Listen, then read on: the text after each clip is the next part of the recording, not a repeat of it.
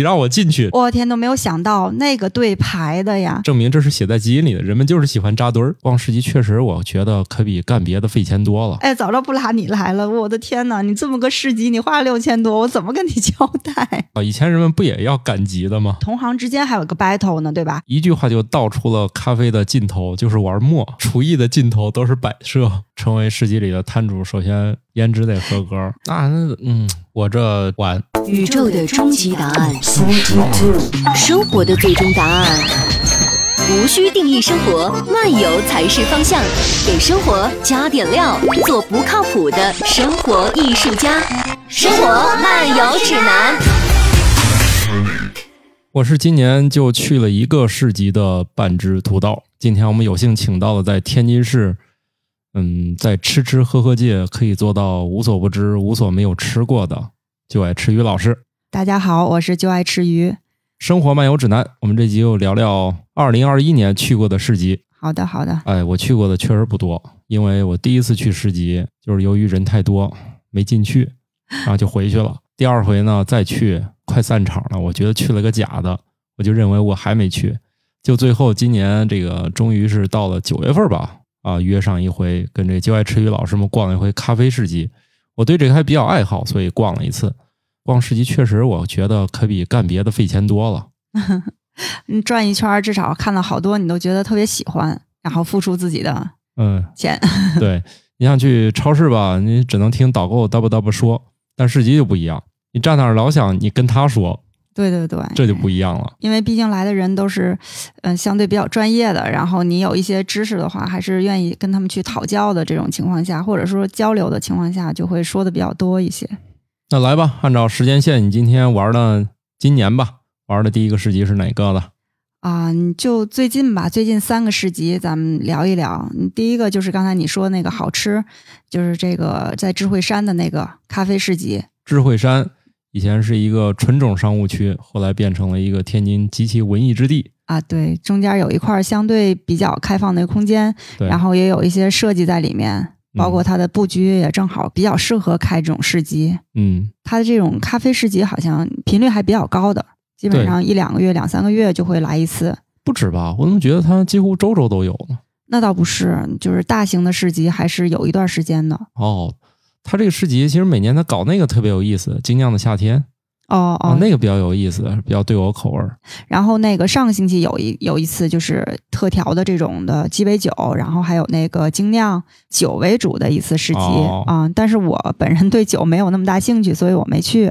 哦，如果去的话，他那儿是呃还是挺不错的，跟那咖啡市集是基本上体量一样，就属于酒的这方面的一个市集。酒这个比较适合傍晚开始，半夜结束。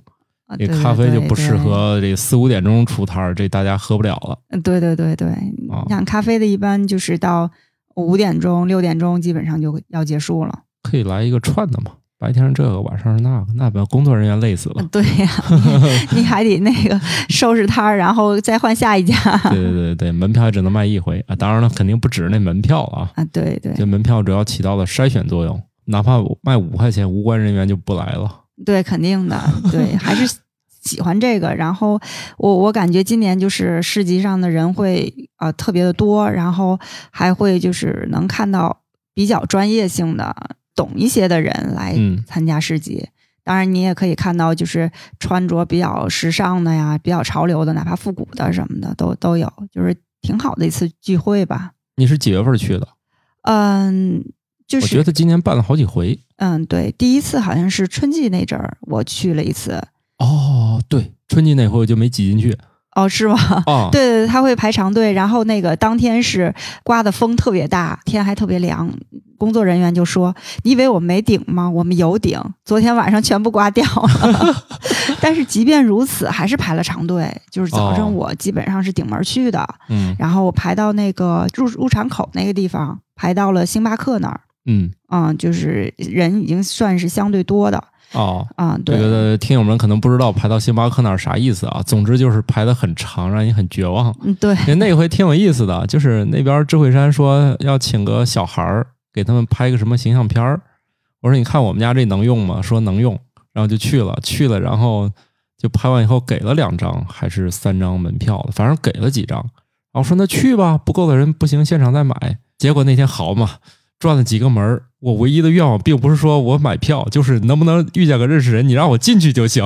这票我有，你让我进去。我的天呐，转了四个门儿我才领教的，这天津人民可能终于遇见了一回这个能开的市集，就春天那会儿。对对，然后就 我们说，要不旁边随便喝一杯走吧，差点进星巴克了。因为春天怎么也好，它就是刮风，它不嗯存在下雨什么这样的问题。对，然后它那次布局也挺大的，然后进进去之后，就是呃，可以看出有一些天津的咖啡店还并没有做好准备。嗯呃，你就发现北京的，然后还有那个像什么青岛的什么，他们就是相对成熟，因为他们嗯经常可能开这种市集嘛，就相对成熟，就是包括他们的展位、这个食材，然后包括他们的流程都比较成熟。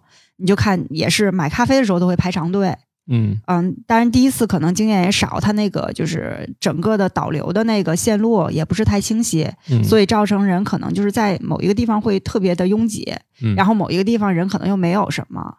天津有几家店，当时也是去了，他们以为就是一个展位，展示一下自己，就是一个招牌什么的，以为是博览会啊，对，对对，然后没没准备东西，然后发现哦，完全不是这么回事原来是。来这儿卖货的。然后九月份这次再来的时候，你就发现那几家店都不一样了，就哦真的是把自己的家伙事儿都带来了。哦，一开始以为我摆几个给大家介绍介绍，我们店挺厉害，你来我这儿消费就行了，线下对线下点评是吧？对对对，但啊是实际上不是，就是说大家其实都是在就是消费，或者说当场就是看你特别有特色的，就会去品尝一下。因为你想要是每家店都去打卡的话，可能天津不光天津，还有北京啊，或者说像青岛，或者是像外地的，你不可能都打卡到。是，但是在一个市集上，你有可能说，哎呦，我喜欢铁手，但是在北京我去不了，嗯哎，他来这儿了，我就要尝一杯，就这这种感觉的这不错啊，像那个乐队巡回啊，对对对对对，展示才艺来了。对，而且一下这么多家，你真是你喜欢哪家的，你就可以去他们家去买一杯了，也不用说再去，好像感觉我去哪个城市必须得去一趟哪儿哪儿哪儿，就不会有这种感觉了。对我也不知道为啥要去，总之我觉得这事儿很神奇，可以去看看。人们就是喜欢那个聚众干点啥吧。啊，对对对，而且就是聚众的时候，好像有那个热情劲儿那种感觉，是吧？对你像以前就是你看我们听友群里就提到，以前人们不也要赶集的吗？是吧？在物物交换的时代，以及或者说你就是物换钱，钱再换物，就是他今天来就是把手里东西卖掉，然后买点别的回去嘛。对，赶大集那种，那那那那个时候那种市集，对，然后现在人们你看都已经九零后、零零后的时代了，还是好干这个，证明这是写在基因里的。人们就是喜欢扎堆儿，啊，对，而且发现年轻人挺多的啊。那肯定了，咱这岁数去，就只剩买买买了。啊，对对对，人家有那个精力从早上逛到晚上，咱啊没有。对对对，感觉逛几圈的都有，而且有有的人真的就在那儿泡一天，啊然后觉得特别舒服的也有。就是我觉得吧，这个酒的聚会吧，还可以多喝点儿。这个咖啡这个聚会吧，一天你得控制好自己的冲动啊，真是这样的，啊，对一，天两杯三杯就到头了，剩下时间就看谁家合适买点儿走了。嗯，对，要不然喝多了的话，晚上真的是睡不着了。来吧，说了这么多，介绍点儿你认为在第一次这个咖啡市集上，你有什么就是印象深刻的店没有？或者说你认为它在哪个地方值得不光是市集上遇见了，呃，比如说啊，他也有可能巡回嘛，他也可能去其他城市。你认为哪个店如果在其他城市遇见了，你可以去试一下。如果你来天津的话，你可以去试一下他的店。怎么说呢？市集上北京的有几家还是挺不错的，你像铁手啊、四分之一什么的，就是在这儿能品尝到。然后你要去北京有机会去逛一下的话，他们也是挺有名的。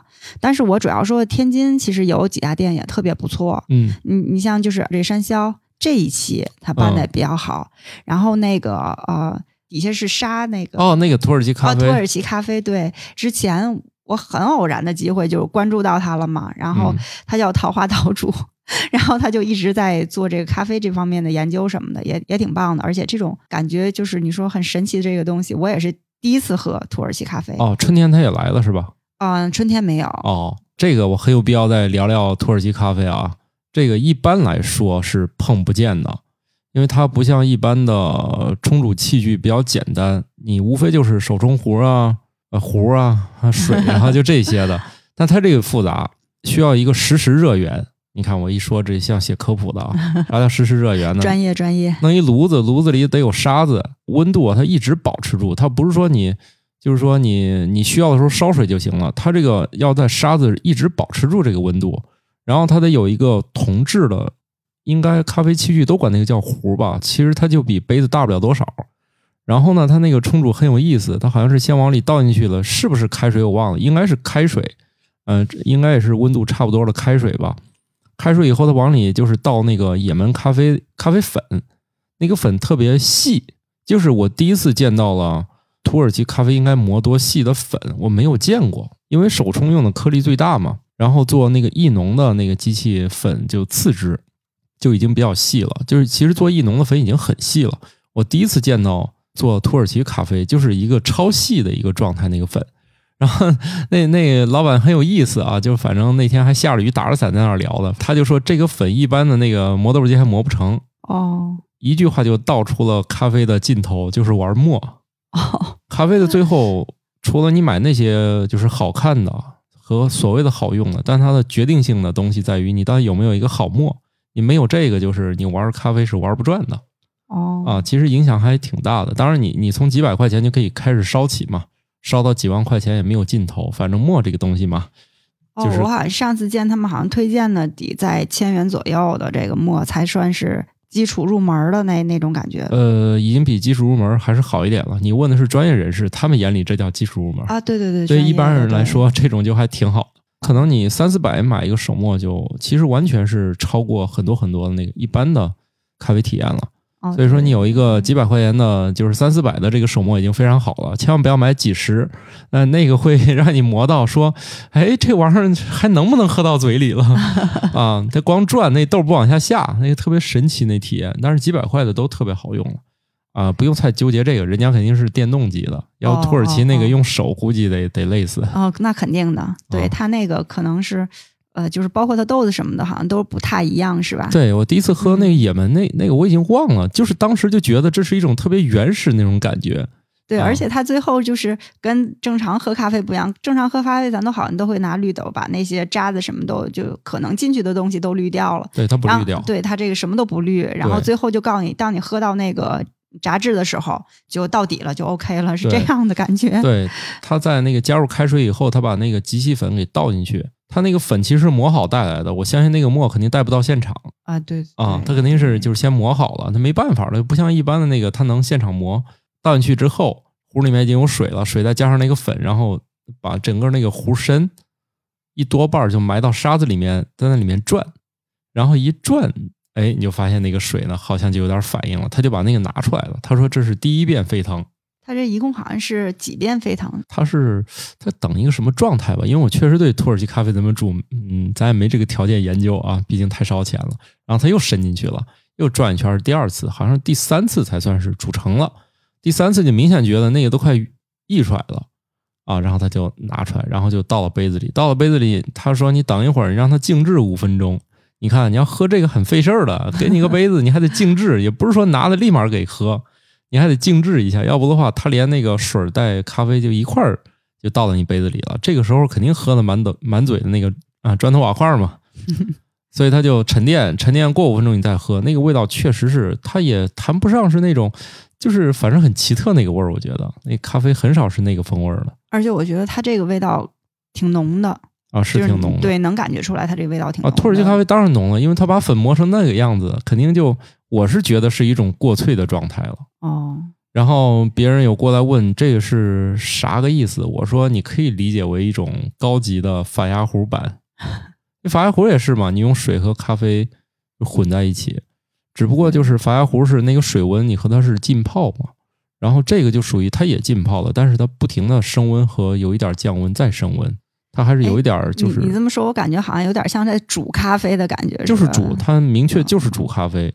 咱一般的所谓的冲煮，其实意思是热水流过，然后把那个里面的咖啡那些物质给萃取出来。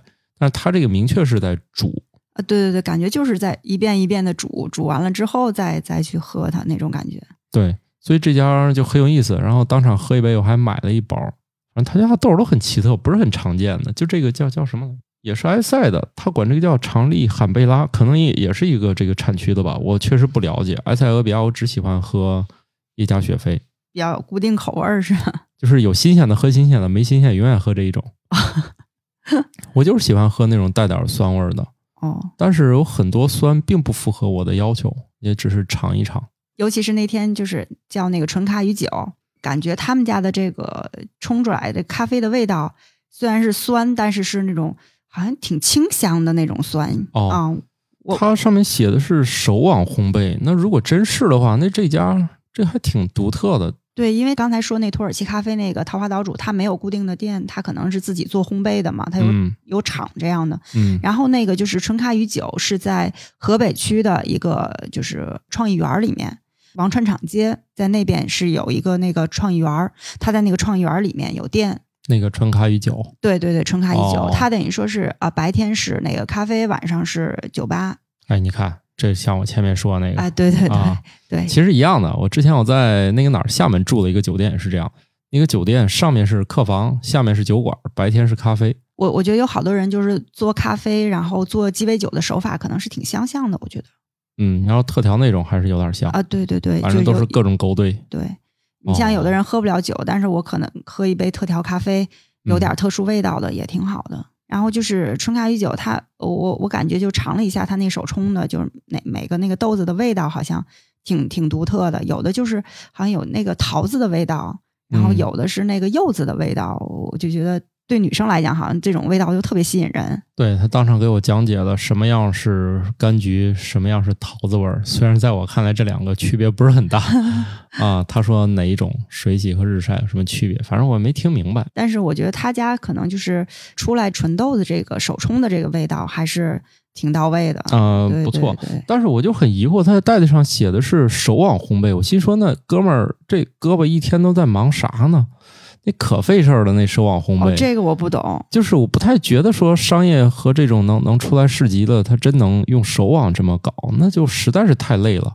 会不会他那边的就是销量有限，所以他还可以去做这个？如果要是工厂店的话，肯定就不能搞不了啊，就是真搞不了。手网你弄了豆儿太多，一个是你可能晃不匀，另外你那胳膊受不了，哦，一天晃不了多少出很，很很费体力的一件事情，很费体力。我觉得那比那比兰州拉面可能还费事儿呢。哦，第一次听你科普，我之前不知道这个。呃，有人爱玩这个，就是你可以作为家里的一种小爱好，就是你可以买一个手网，买买咖啡豆，然后用你们家的煤气炉就可以当热源，或者呃，一般是用那个电陶炉，但的确是感觉那个老板还是挺专业的，是吧？嗯对对，就是穿着也挺专业的。呃，对，感觉就 真的挺像就是一咖啡师那对对种感觉。对对对，其实市集里面还有一些就比较独特的一些人物，你想那个就是他们都叫韦韦师傅、啊 还是韦大师，啊，就是他其实特别有意思，他就推一辆自行车，他一直是哦推一辆自行车，然后做咖啡，他的咖啡也非常的好喝。他那辆自行车就是跟好多市集一直在走，然后他自己骑着自行车，然后来卖咖啡，就是到哪儿停下来，然后你也可以享受他一杯挺好喝的咖啡。怎么说呢？自己研究的也比较深，然后那个就是呃这种形式，我觉得也挺有意思的。那挺好玩的嘛，而且人家那个装扮，啊，对对对，他装扮真挺到位的，对，对，颜值在线，就东西很让人觉得好吃也。有点那个西部牛仔的感觉，我觉得。对对，我我这个硬伤就是没有他那个硬件，也没有那个就是颜值，也没有那个呃服装，所以就一直没有走出来。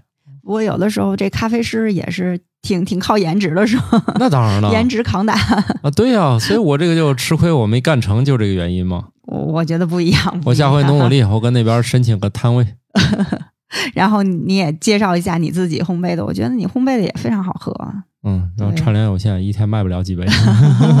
你看我，我觉得吧，就是咖啡行业还是有点神秘。然后那天我问那哥们儿能不能教教我，他就当场拒绝了我。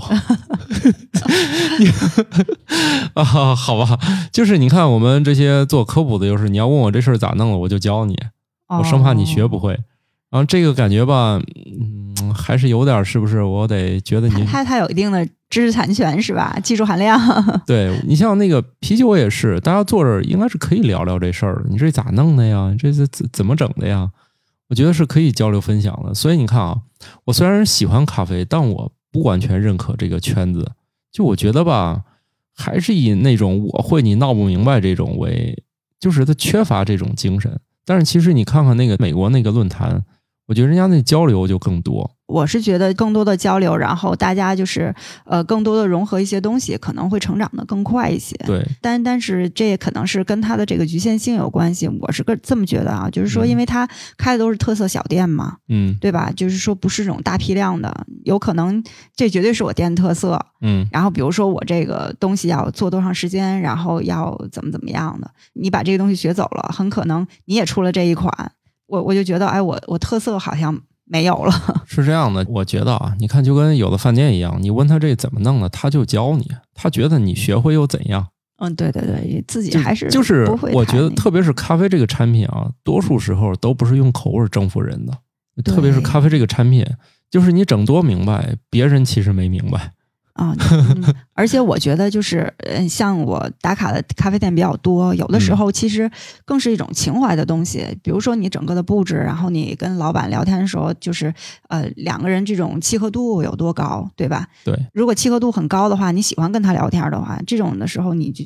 包括他做的东西也相对好喝，你就可能嗯再去的这样的机会就比较多。对，其实啊，我去咖啡市集有一个小私心，就是我其实挺想找个老师带带我。你看我去了三回，第一次没进去啊，就不说了。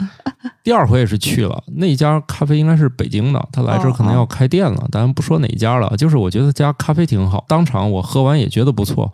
我就是想套套近乎，就是我也想学一下，但是就感觉吧，咖啡每个人都觉得我就是高高在上，哎，你也只配花钱喝我这个，其他的不能多聊。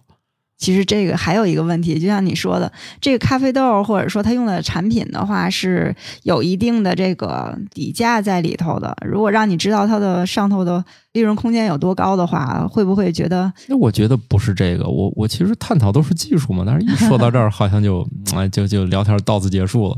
所以我每次在咖啡市集上，我想找一个老师都没成功，因为可能是大家不知道我是干啥的对啊，不敢轻易的这个将技术传授给我。问题是你们用那个设备我也没有，是吧？就跟这会儿我找一摄影大师说你教教我吧，摄影师问你用啥，我说用手机，那就再见了。对？就我跟你说这些，你也没法试，是吧？我跟你说这个光圈啊、快门啊，你也没法试啊。但当然就是想原理性的交流一下，当然没关系了啊。我还是有播客界的小伙伴给我安排了学习的旅程，虽然找了半年没找着，最后还是有人给我安排了去青岛一个我还挺喜欢的一个咖啡啊，去去试试。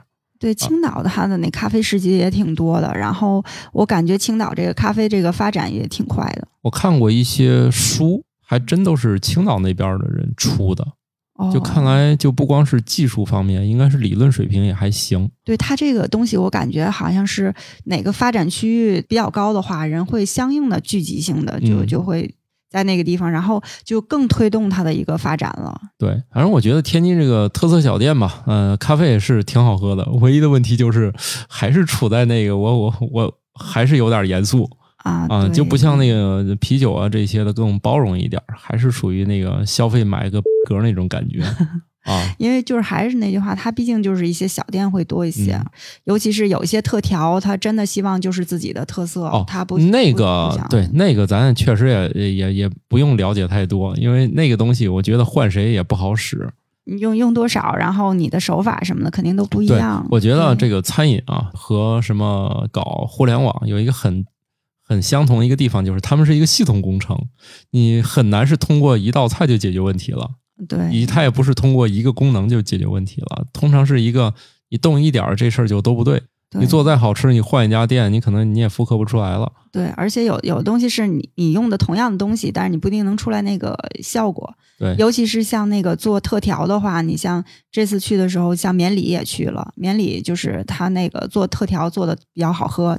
绵里咖啡在那个绵绵三，就是我我一会儿要说那个好奇那个嗯市集，就是在那个地方，就是它也是个创意园儿，它在创意园儿中心位置。有，然后有个绵里咖啡，他们家的这个创意咖啡咋写的这字儿？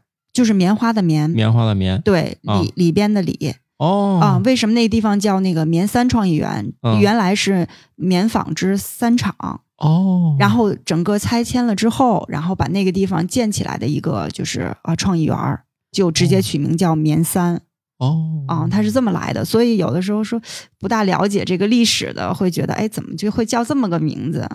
好像、哦好像很合理。好像也不是很有档次，但是它的确是那个就是位置，而且我觉得这个名字跟它原来那个历史挺贴合的。反倒觉得这个创意园挺挺有意思。那我还是挺感兴趣的，毕竟我也是在一个棉纺织一条街长大的啊。郑州那儿也有一堆棉纺厂，有一条街。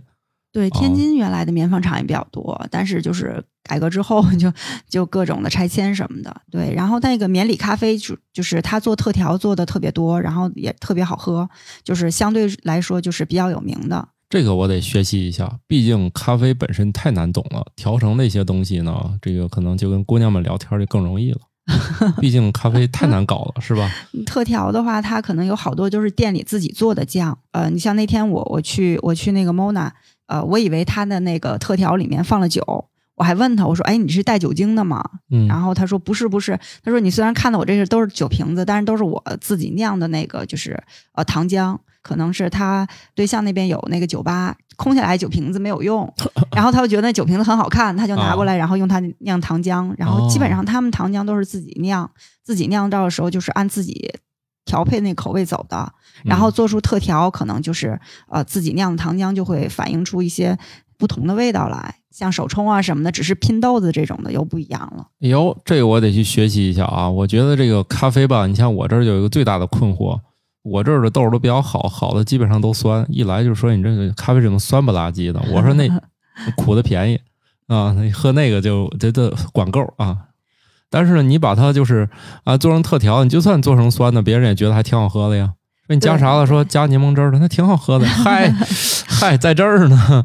回回来加点那个麻椒什么的，有有有有麻椒啊。对，有加麻椒的。我我是发现话题肯定多了啊，就是说，要是那个做一般热的特调，我就觉得他们好像特别喜欢用肉桂哦啊，可能肉桂这个东西比较出味道。冰咖的时候，就是他们会自己配的糖浆会比较多。嗯嗯，就是糖浆可能有荔枝味的，有玫瑰味的，或者说有桃子味的。哪怕你说柠檬味儿的都有，糖浆再搭配你说的这些，就是烘焙出来的这个豆子这个味道的话，就真的是把那个酸味儿折掉一部分了。哦啊，所以好多人并不能接受手冲，就像你说的好豆子的手冲，但是他可以接受特调，就在这儿。可以，这是定下来一个新的学习目标。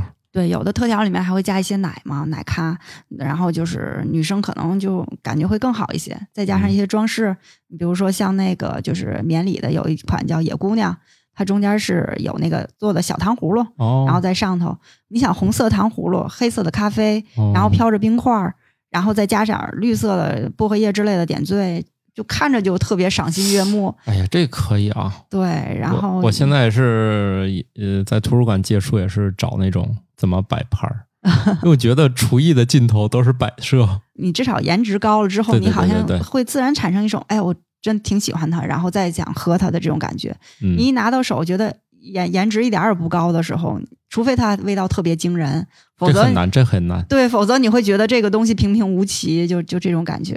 对，要不大家为啥？你看那日料店花那么大力气在盘子、碗碟上？啊，对，其实那个东西的新鲜度，其实呃也也有讲究，但是不至于两三片就讲究到什么程度。对，就是给你换个盘子，你就觉得不好吃了。啊，对对对，真的对吧？因为因为它都是那些鱼。啊，你你说起来，我就想说去那个山上下就是这样的。什什么？山上下？山上下？对，它是一个就是日料。从山上下来的？哦，不不不不不，它叫名字。咋写？嗯，是是我说的，从山上就是那个山上下来。对对对，少个来字，对，就这山上下来。对对对对。哦。对，它这个日是个日料啊。呃，日料，但是。嗯，不是那么特别纯的那种的，它有一些融合啊，都都都要融合啊，对对 对。然后它一楼就是普通的那种，就是你可以吃炒饭啊什么都都有的这种的地方。然后二楼它是怀石料理，哦啊，就是会相对精致的。其实我我想说的是什么？你在楼下点的三文鱼那个刺身拼盘儿，嗯，和你在楼上点的那三文鱼刺身拼盘儿，应该用的是一样的。那肯定是一条鱼上的。对，但是你在楼下这这一盘就没有在楼上那个。就是那么好吃啊！啊，对对对，真是这样的。因为怀石料理你也知道，它都是一小份儿一小份儿的各种不同的，然后它就很精致，然后就是摆盘啊，包括它用的器皿啊什么的，都都完全不一样的时候，你就就会觉得，哎，楼上这个是好吃。啊啊，那那没事儿，还说回来吧。反正我是觉得这个装那个把把东西弄好看也很重要，毕竟好吃，我觉得在现在来说它已经不是个问题了。对，一般都会相对讲究一些。然后还有就是像那个创意咖啡，就是现在也加入了一些不同的元素，比如说就就像银河四十二吧，就是啊，银河四十二，对对对，很科幻的啊。啊，对对对，就是那那家店的时候，就是罗老师调的那那一款，他用的就是土豆奶。当时你你也你也惊讶了啊？对对对，植物奶。对，如果要是用奶的话，它的这个呃热量还有脂肪含量就会高一些。嗯，像有一些女生就减肥阶段，或者说呃就是不想喝这种纯奶的这种的，嗯，像它就有有相应的这种替代品了。你像这个就是土豆奶，尤其是做特调会好一些。当然，你要是说只是说喝土豆奶，肯定跟奶的这个啊质感不一样，质感不一样。对，但是你做特调的时候。相对来说，它的这个脂肪含量还有那个热量就会低一些，是吗？这用土豆做奶，这热量还不行？我都怀疑比比真正的牛奶是不是还高啊？嗯，没研究过。我我也是上次问了一下专业人士，然后他的确上头写的卡路里什么的都不一样。啊，低一点是吗？对对，低很多。不太知道植物奶是怎么弄，回头我研究研究。啊哦，这这这属于你的范畴，进入了我的知识的盲区。这 植物奶这个很特别。我第一次我在南京那个玄武湖旁边有个有个蓝色招牌标识的一家咖啡馆，第一次喝到了燕麦奶。哦，燕麦奶现在挺普遍的了。对，我应该是燕麦奶跟土豆奶应该用技术差不多吧。但是燕麦奶有特别浓重的燕麦味儿，而且它是甜的。这个土豆奶可能喝起来就跟那个奶没有什么太大的区别。哦，嗯，对，它它是想要达到一种替换的一种一一一种功能，可能是哦，就是提供口感，但没有那么高热量啊。对对对，其实我是觉得吧，这个应该是主打的是环保和时尚这种东西啊。当然了，呃，这些主要是要跟所谓的更健康捆绑在一起啊。对对对，否则就一点也不时尚了。对，其实其实就是一些理念的问题啊。我觉得去尝试一下这个口感还是可以的，但是。嗯，为了减肥，你说不喝牛奶，那牛奶里脂肪能有多少呢？你随便吃个啥就出来了，所以不不用非要替换啊。当然，我觉得用一些特殊材料做咖啡本身是还挺好玩的。对对对，它其实咱说已经喝过很多种咖啡了，然后它不同理念出来的东西可能会让你觉得，哎，这个更新鲜一些。但是说到底，我觉得吧，还是颜值的比拼。对对对啊，你像出摊，为啥我这就不行呢？你你也装扮的酷一点，西部牛仔。那那嗯，我这个呃，我我行吧，我回头想想。你看，一说到这个事儿，又涉及到市级的系统工程了，是吧？你还不能说光换身衣服就行了，你那人家还有辆自行车呢。是吧？要啥自行车？对，我这就要啥自行车。还有那种在车后备箱里卖的啊，对对，一打听，对，也挺复杂的。就是你想实现这个事儿，还得有一套东西，还反正不容易。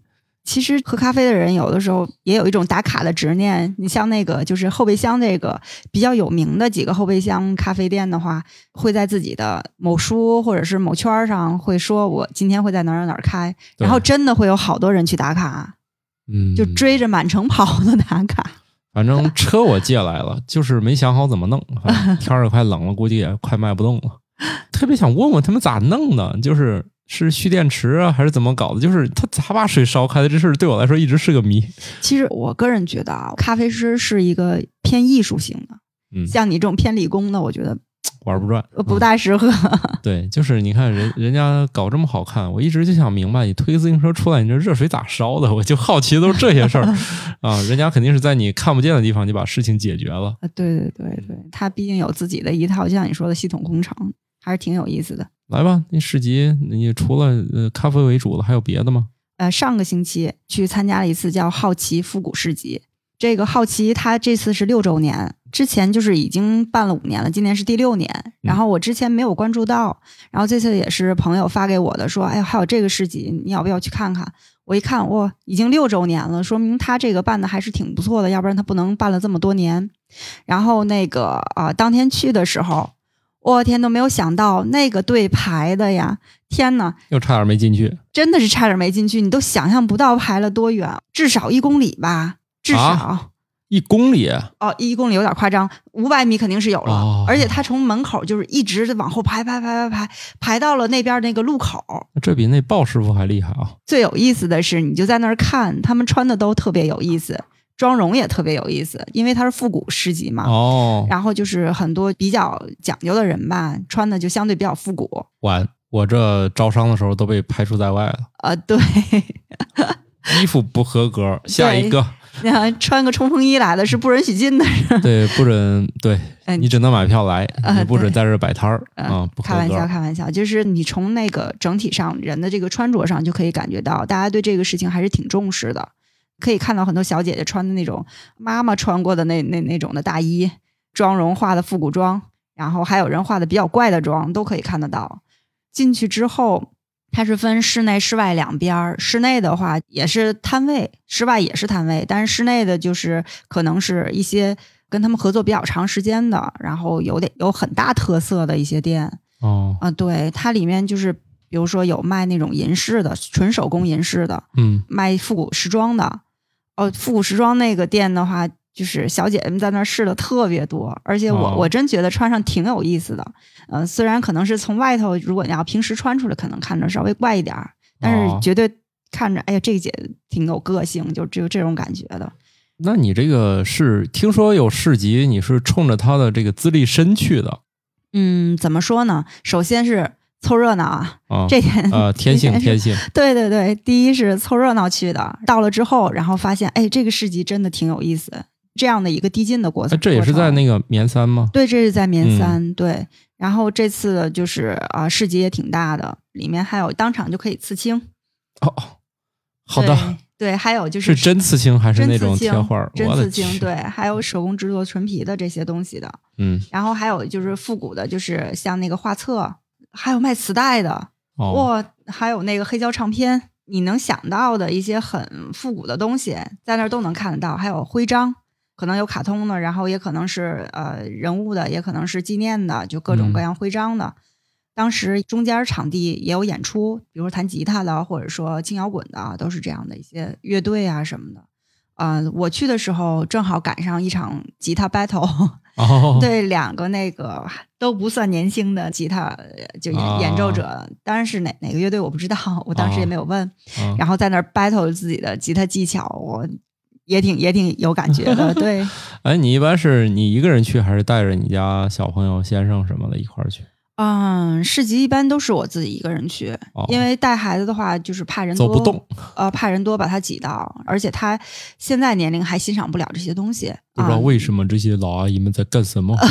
对，那个东西有什么好，或者是他看了觉得，哎，那那个那个塑料娃娃比较好，但是他他并不知道那个塑料娃娃可能比他年龄大好多，甚至跟他妈妈的年龄差不多大。对他他不会了解这些东西，因为他那儿就是复古市集嘛，他可能就是有点儿啊、像日本的那种中古店或者说杂货店那种东西，看着一个小娃娃，但是你一问，很可能那个娃娃五十多岁了，就是就是这样一个概念。哦对。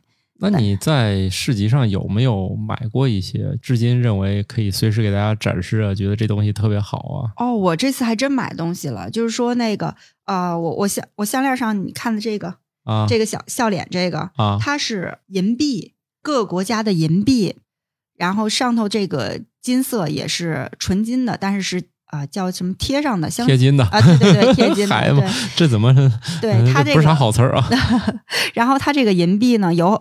也分，就是说，虽然是做出来东西一样，但是你这颗银币很可能是限量版，就是那个嗯国家出了没有多少，嗯，就是做出来的东西可能相对会贵一些。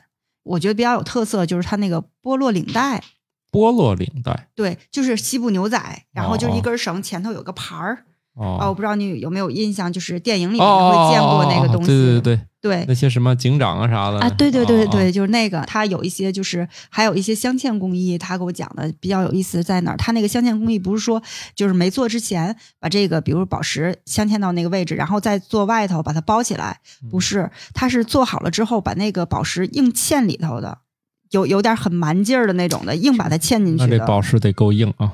对对对，宝石肯定比银子硬，对 对。然后还有一部分就是它那个某国家的银勺子，然后在融化了之后做的，它还有戒指啊，还有项链儿，还有手链儿什么，所有这些东西全部手工的。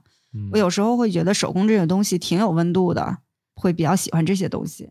啊，那你这小项链多少钱啊？是是一个坠儿还是整个项链？这个坠哦儿大概在三四百，带镶嵌技术那个限量版银币的波洛领带的话，在三千左右。还有就是说，哦它有那种戒指，戒指就是说，如果你是那个限量版银币做的话，技术比较好，带镶嵌的可能在一千八左右，普通的在八百到一千二，大概是这个价格范围。哦，那看来我逛市集还是属于比较省钱的那种了。当你看到你有意思的东西，尤其纯手工的东西的时候，你就呃可能付出的要更多一些。哦，咱俩主要是动机不纯，你是真爱啊，我是想找个老师。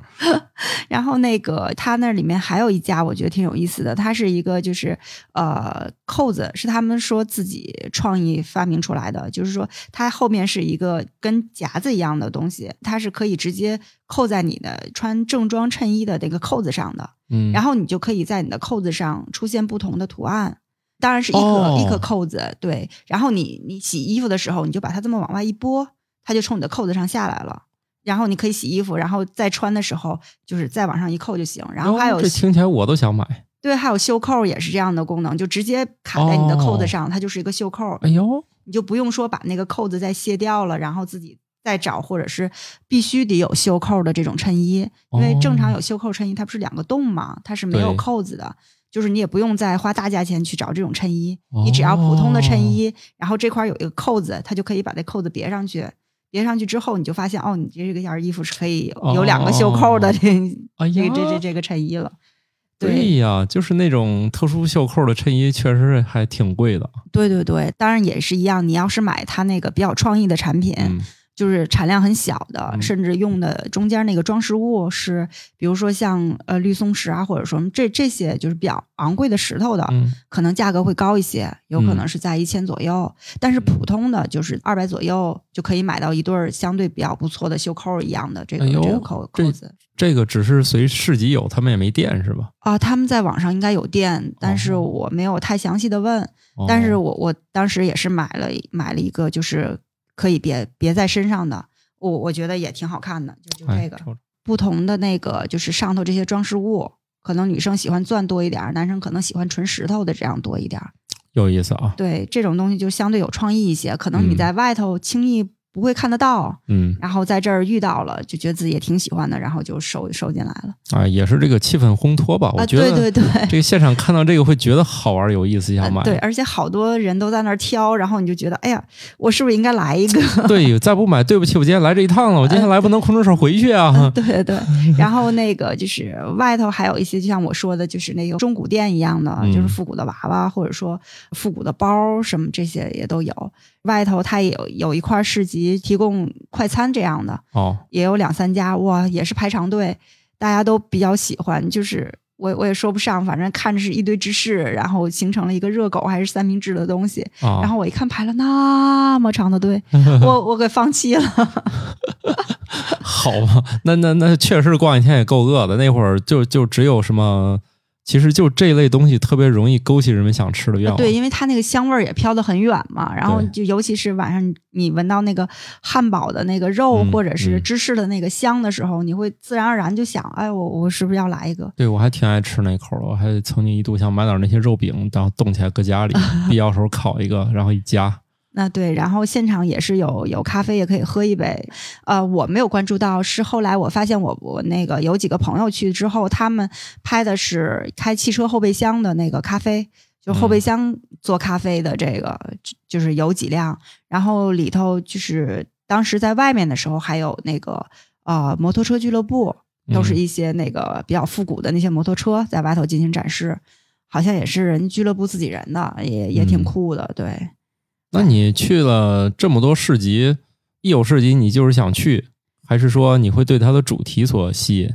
啊、第一是主题，你啊像就、就是我跟你说酒的那个，我就没哎有去，不感兴趣对，啊不感兴趣。对，第一是主题，第二个就是说，当我有时间的时候，我会凑凑个热闹哦，啊、而且就是呃，有有的时候人就这样的，人以群分嘛，可能嗯可能就是认识几个就是相对还算不错的朋友，都挺喜欢这些方面的。你在跟人聊的时候，就是有一些话题可以聊一聊。那你会约上熟悉的人一块儿去，还是啊，也会约熟悉的人，你比如哦我约你了，哦，对，那咖啡那个啊，对对对，就是相对会懂一些的人，哦就是会不不由自主的想到他，然后就会啊、约着一块儿去。呃你不管是挑东西的时候，还是说你你想去了解一些专业内容的时候，嗯你像你问出来的东西，我我以前从来没有考虑过。然后你跟嗯老、你跟那个就是呃咖啡师或者老板沟通的时候，我也在旁边，听个我也乐子啊，啊。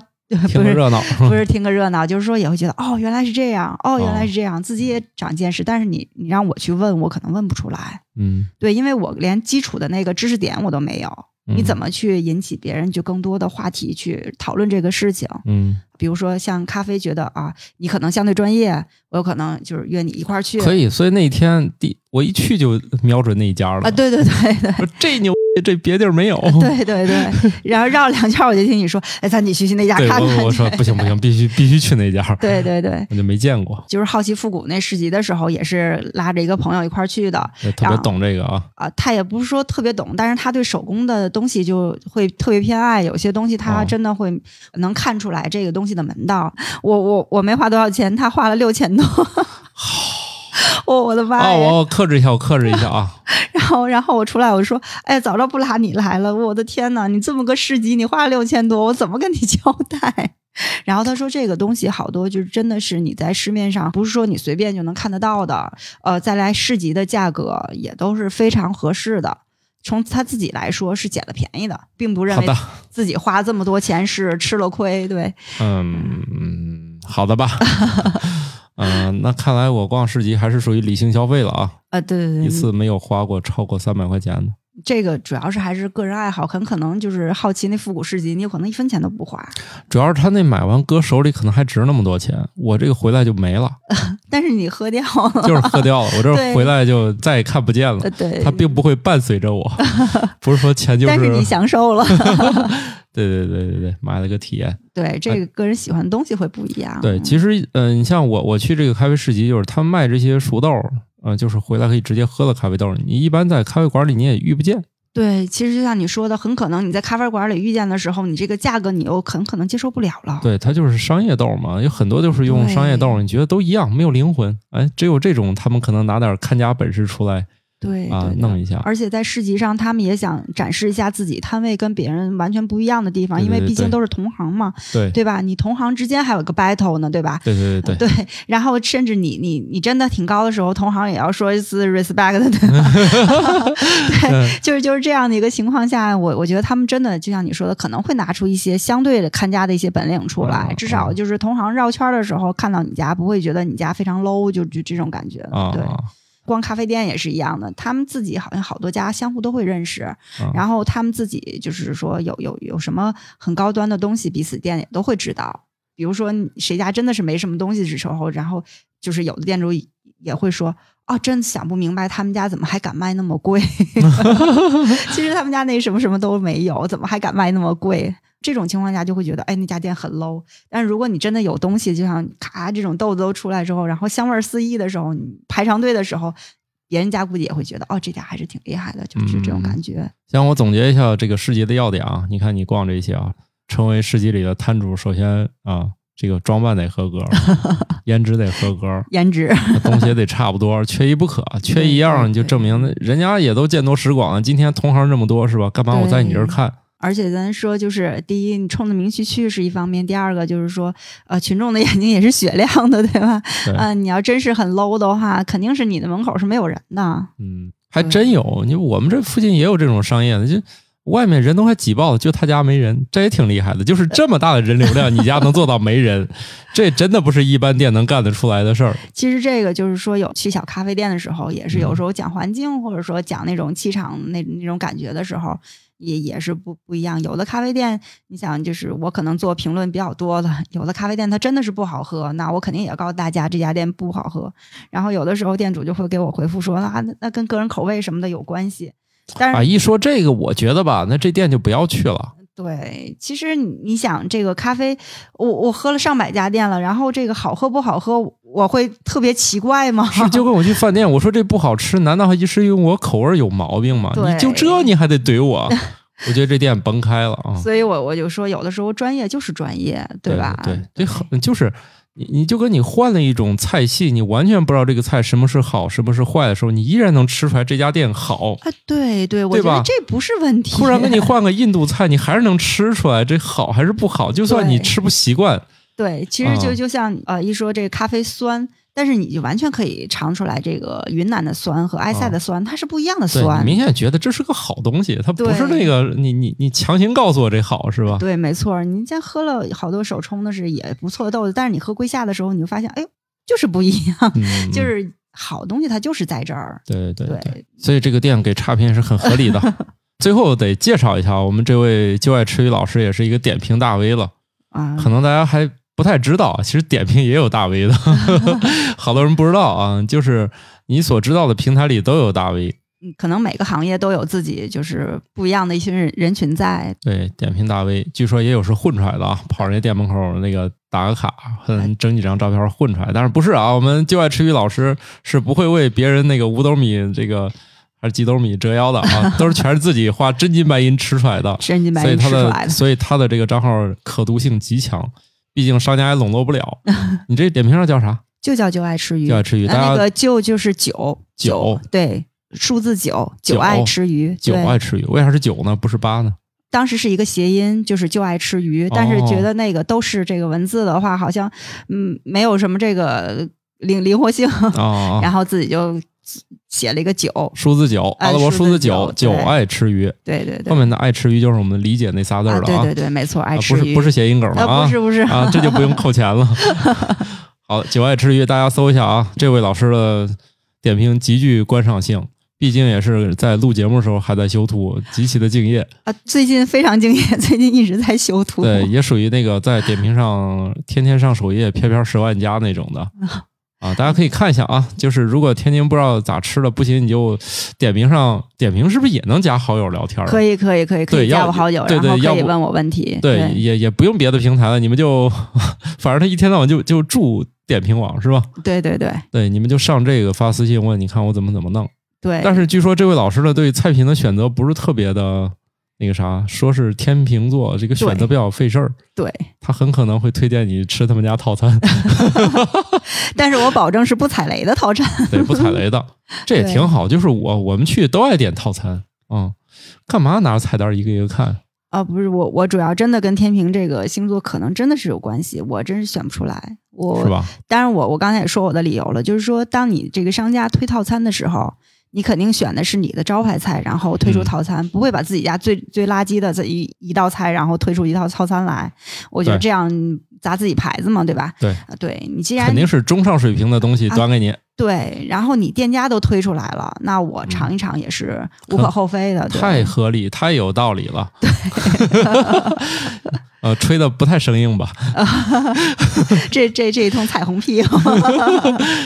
这算仨市集吗？咱没有没有，还有去的一个叫那个嗯沉浸式的一个戏剧市集。来不及讲了，那就下回吧。好的，嗯，焦爱吃鱼老师东西特别多啊，大家这个如果节目里听不够，就去点评上关注他，因为你这个市集看起来这个事业还要继续。啊，对，肯定会继续的对，冬天的市集是不是都在室内啊？啊、也说不好，也有在室外的。这个就是室外可能相对第一场地大一些，第二有感觉。行吧，那以后再听你的这个进一步的报道吧。好的，那我们这一集就先这样吧。好的，拜拜。主要是烤红薯好了，我们要先吃一点。好，就着咖啡，我们尝一下烤红薯。拜拜了。感谢各位听友收听《生活漫游指南》，我们有一个公众号《生活漫游指南》，欢迎订阅。同时呢，您还可以加入我们的听友群，只要打开微信添加朋友，搜索“生活漫游指南”的拼音全拼，就可以添加管理员了。管理员会把大家邀请到群内，和我们众多热爱生活的听友们，还有我们的主播以及嘉宾聊起来吧。节目的福利还有很多，欢迎加入一起讨论。感谢收听，下期更新，不见不散哦。